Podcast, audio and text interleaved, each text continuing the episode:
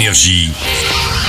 Signe News. L'acteur et réalisateur Pef est un homme parfait pour le couple de Didier Bourdon cette semaine. Et pourquoi il serait parfait? Eh bien parce qu'il joue un robot. Alors, c'est comment? C'est comme un homme, mieux. Ménage et plus si affinité, les crises de jalousie arrivent. Pef a subi une belle transformation physique pour ce rôle.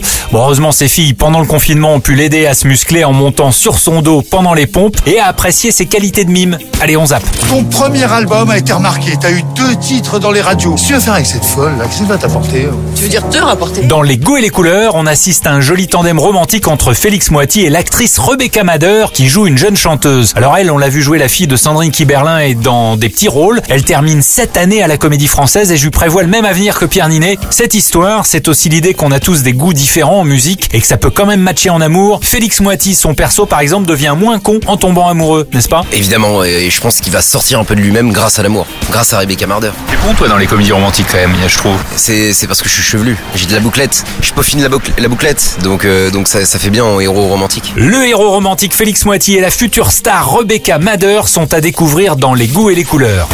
Capitaine Leclerc Plus que jamais. Vers l'infini Et au-delà.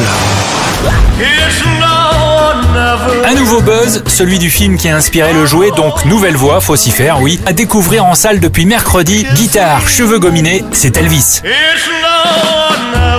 Elvis, le crooner rocker des années 50-60 raconté par le réalisateur de Moulin Rouge, forcément ça donne une mise en scène flamboyante, mais c'est aussi son film le plus réaliste. Il raconte l'époque, son manager autoritaire et pas très honnête, joué par Tom Hanks, c'est à voir. Allez, le crooner, on te laisse le mot de la fin. Énergie. News.